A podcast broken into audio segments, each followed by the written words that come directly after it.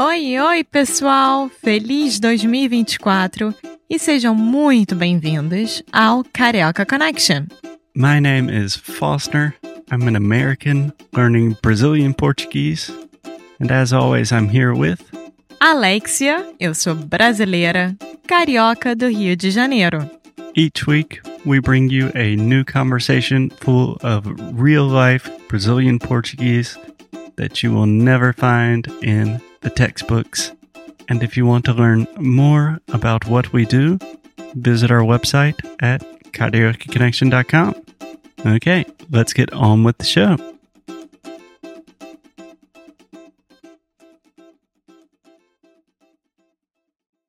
Olá, olá, oi pessoal e sejam bem-vindos a mais um episódio do Karaoke Connection. O meu nome é Foster e, como sempre, eu estou aqui com. Alexia, oi pessoal. Bom, primeiramente, a gente está gravando este episódio no estilo old school. Como é que fala isso, Alexia? Old school. Vintage. Vintage. Isso quer dizer que a gente está gravando do sofá com um microfone só, porque tem um bebê chorando lá embaixo, tem nosso cão aqui dormindo. Vamos ser sinceros, simplesmente porque hoje é feriado. Sexta-feira Santa. É Good Friday, né? É. E a gente sentiu vontade de gravar esse episódio, sentamos no sofá, pegamos o nosso microfonezinho e pronto. E pronto. Exatamente como a gente fazia no começo do, do podcast. Então, se o áudio parece um pouco diferente, peço desculpas. Bom, hoje o episódio vai ser dedicado a um documentário novo na Netflix, que é um documentário brasileiro sobre o assalto ao Banco Central que aconteceu em 2005 no país e é um dos maiores roubos do país. É tipo o Money Heist, né? Só que da vida real no Brasil. Sim, o Money Heist, que é La Casa de Papel, é, mas é uma história real e como se chama o documentário? Três toneladas. Assalto ao Banco Central. Sim, e na verdade não é documentário, é uma série. Eu acho que tem três partes, mas é uma história real. Sim, e no documentário vocês vão ver os policiais e os investigadores que atuaram na época. Quanto tempo que demorou para tudo ser descoberto, como foi descoberto, assim.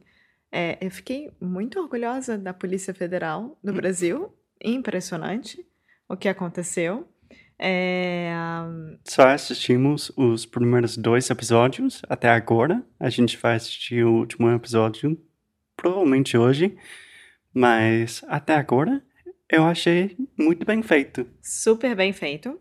E o Foster, como um ótimo aluno de português que ele é, enquanto ele estava assistindo aos episódios, ele estava com o caderninho dele tomando nota de todas as palavras ou expressões que ele achava mais interessante para trazer para cá. É, então deixa eu explicar o meu sistema é meu sistema, né? Que vem a palavra sistema vem do grego. Grego. Grego. Então, normalmente qualquer palavra que termine com ema é masculino em português. É uma história longa, mas é uma dica para vocês. Enfim, quando eu estou assistindo algo em português, tipo uma série, um documentário, Normalmente eu fico com meu caderno, eu estou anotando qualquer palavra, expressão, frase que ou é novo para mim ou que eu só acho interessante. É, quando você fala a palavra anotando, eu escuto você sempre falar anotando. Anotando. Isso, anotando. É. Anotar. É, mas no passado eu sempre falava tomar notas, que eu, Eu acho sempre falei. eu sempre falei tomar notas, que eu acho que é uma é uma tradução hum, literal que não faz muito sentido. Vou tomar nota disso. Existe. Existe? Sim. Então, como que você diria o que eu estou fazendo? Anotar. Eu falaria, é, enquanto eu assisto o episódio, eu vou anotando as coisas. Então, Mas tomar nota ou anotar é a mesma coisa. ótimo. Então, quando eu estou assistindo, eu estou tomando notas e são meio aleatórias. E depois, normalmente eu sento com a Alexia e a gente fala sobre as palavras e expressões. Então, hoje a gente vai fazer isso ao vivo. Sim. Então, vamos começar, Foster. Tá, deixa eu pegar meu caderno rapidinho.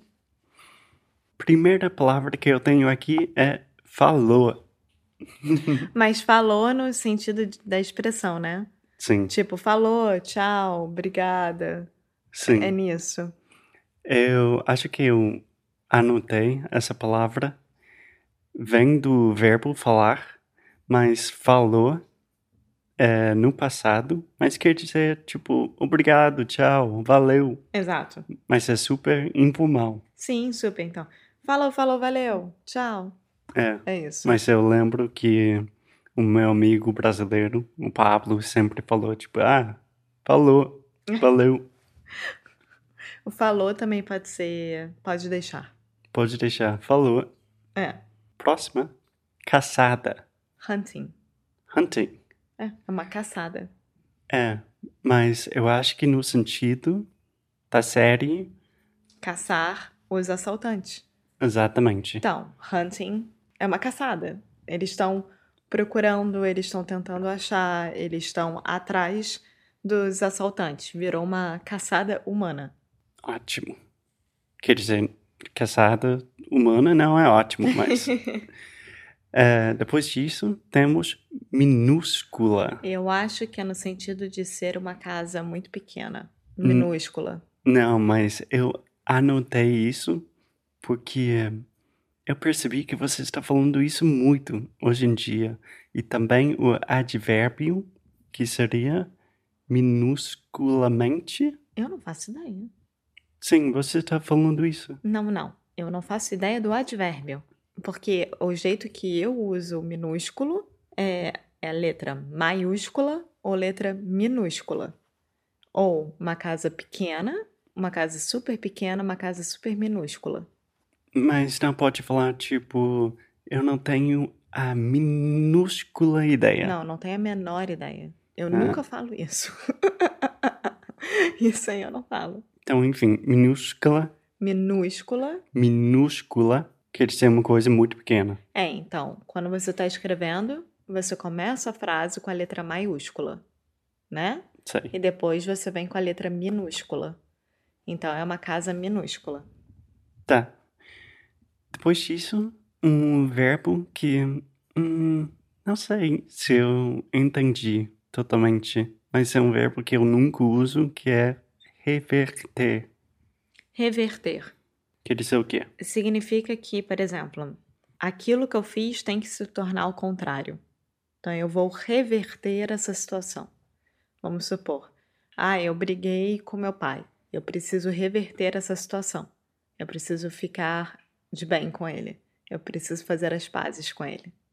E no sentido de, de crime, tem algum significado Eu especial? acho que eles estavam querendo fazer é, nesse sentido, tipo, reverter a situação. Eu não consigo achar os assaltantes, eu não consigo saber onde é que eles estão, então eu vou reverter a situação e fazer com que eu ache eles. Entendi. Eu acho que é isso. Entendi. Daí tem muitas palavras sobre a justiça e um mundo de crime que são difíceis. Por exemplo, delegado. Delegado é o cara principal na polícia, né? É, então, é, é ele que manda dentro da polícia. Então, o delegado Você tem os policiais e você tem o delegado. Eu acho que seria o sergeant. É o cara que. Quem manda. É, de- porque cada, cada bairro ou cada parte da cidade tem um lugar de polícia, né? Então tem a décima terceira, décima segunda e assim vai. E dentro de cada lugar tem um delegado para esse lugar. É. Eu acho um pouco confuso porque temos a palavra delegate and to delegate em inglês, mas no caso não tem nada a ver. Bom, mais palavras de crime, justiça, fortes indícios. Fortes indícios significa que, tipo, parece que aquilo realmente aconteceu dessa forma. Então, tem fortes indícios de que os assaltantes usaram uma arma. Uhum. Então, é quase 100% de, de certeza de que eles usaram uma arma. Perfeito. Vara criminal. Vara criminal é, por exemplo, você tem várias varas criminais. Então, você tem a vara criminal da criança, é, de, de. Como é que se diz? É, de sex abuse, é, de, de. Oh meu Deus, eu não, nem lembro essa palavra em português Como de tanto que eu assisto Law and? Order. Oh meu Deus! Você entendeu? De crimes sexuais, crimes é, é, de, de internet, tipo de. Um caso criminal? Não, então, Porque para mim a palavra vara é tipo varinha mágica. mas não é. E vara pode ser uma conotação sexual também. Tá. Só para explicar. Vara criminal significa, por exemplo, se eu tenho um caso é, contra o serviço de internet, tá? Uhum. Eu entrei na justiça contra o serviço de internet. Isso vai para uma vara criminal específica para isso. Tá. Então, essa vara criminal é específica para o assalto ao banco. É Tá. onde todos os casos daquele tipo vão para lá. Tá. Então é um, uma espécie de, de tribunal, sei lá, algo assim. Tá bom.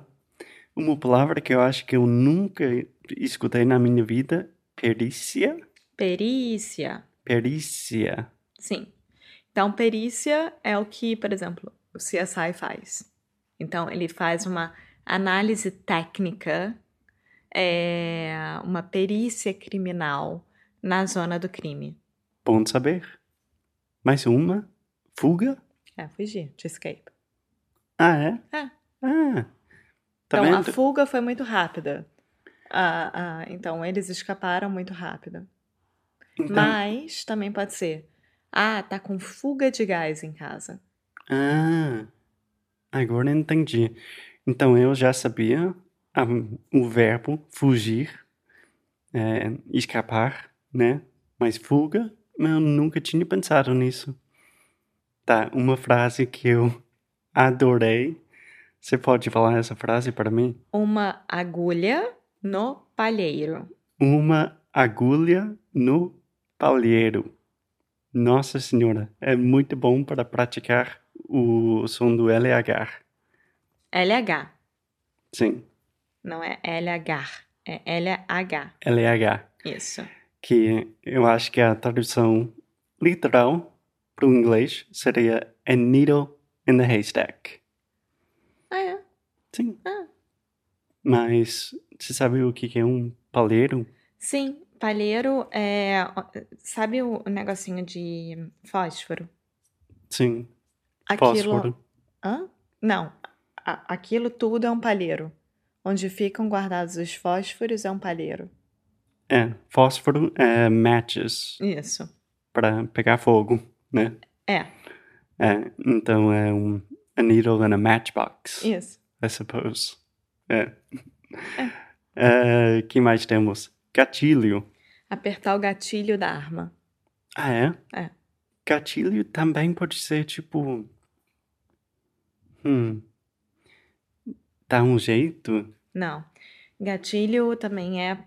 Hoje em dia, pessoalmente, eu acho que está sendo usado de uma forma muito banal pelas pessoas, Mas, por exemplo, vamos supor que você é, sofreu um trauma muito, muito forte quando era criança, ou quando era adolescente, ou quando era mais jovem, coisa parecida.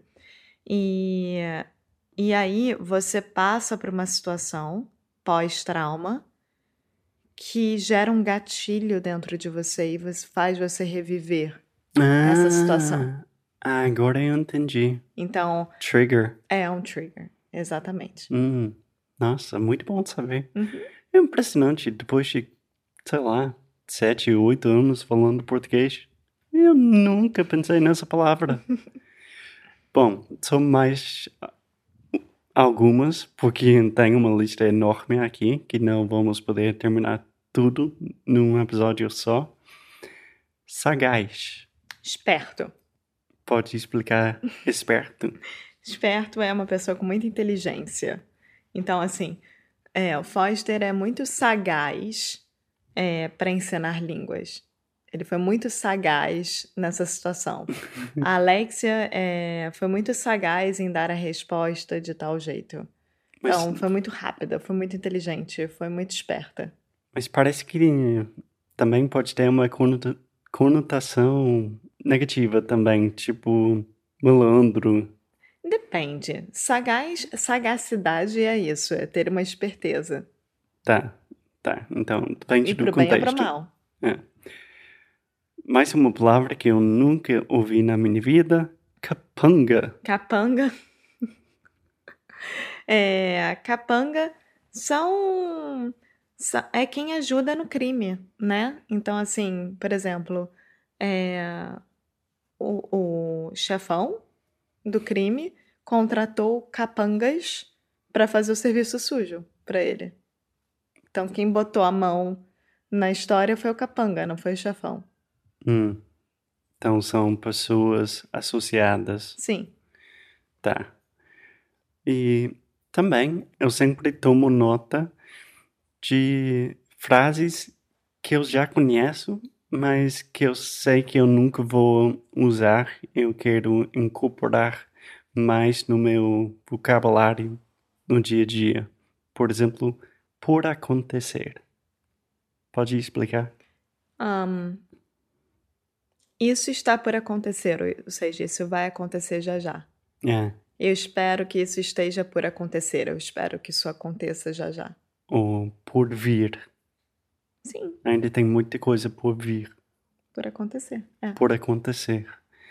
É, também uma palavra que eu amo, movimentado. Ah, tem muita coisa acontecendo. O dia está muito movimentado, tem muita coisa. É.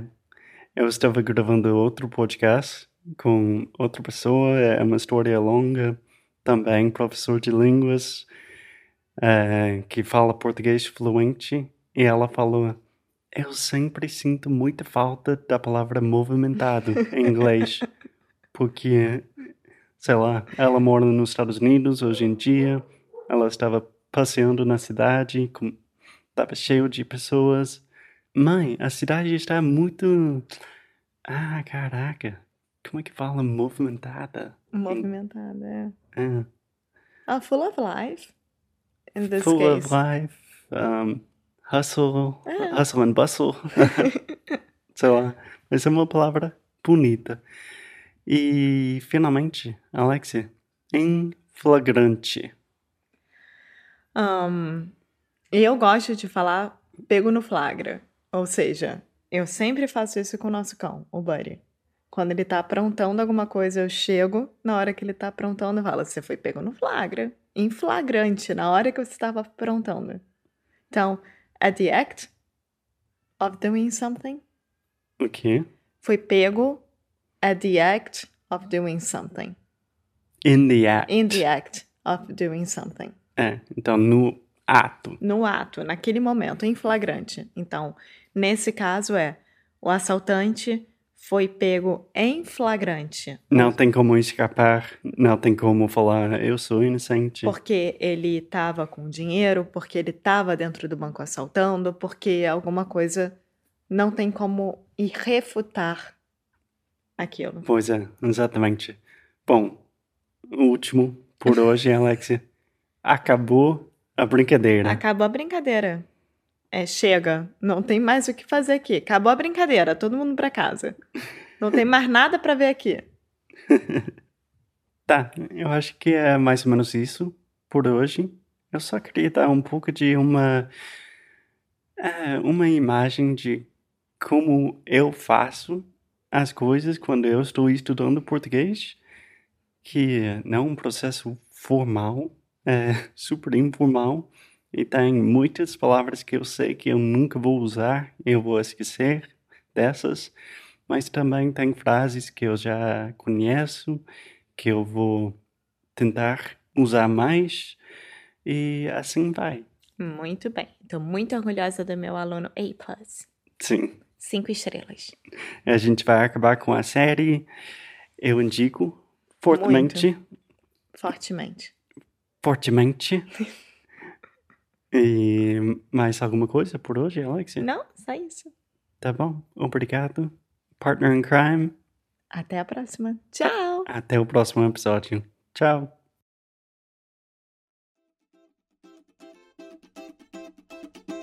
Muito obrigada por ter escutado mais um episódio aqui do Carioca Connection. If you're still listening, we imagine that you are pretty serious about improving your Brazilian Portuguese. That's awesome.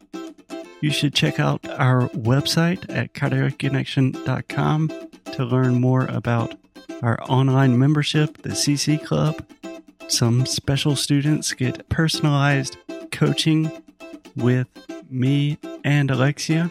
So if you want to hang out with us and really improve your Portuguese in 2024.